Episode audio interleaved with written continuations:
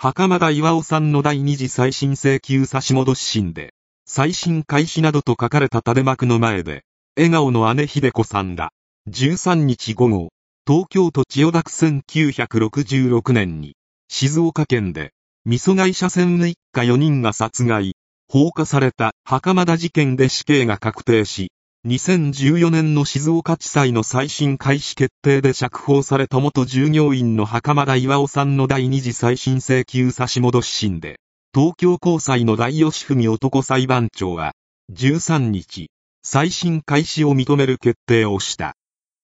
Tokyo High Court decided on Monday to hold a retrial for an 87-year-old man over the 1966 multiple murder case in Shizuoka Prefecture, central Japan.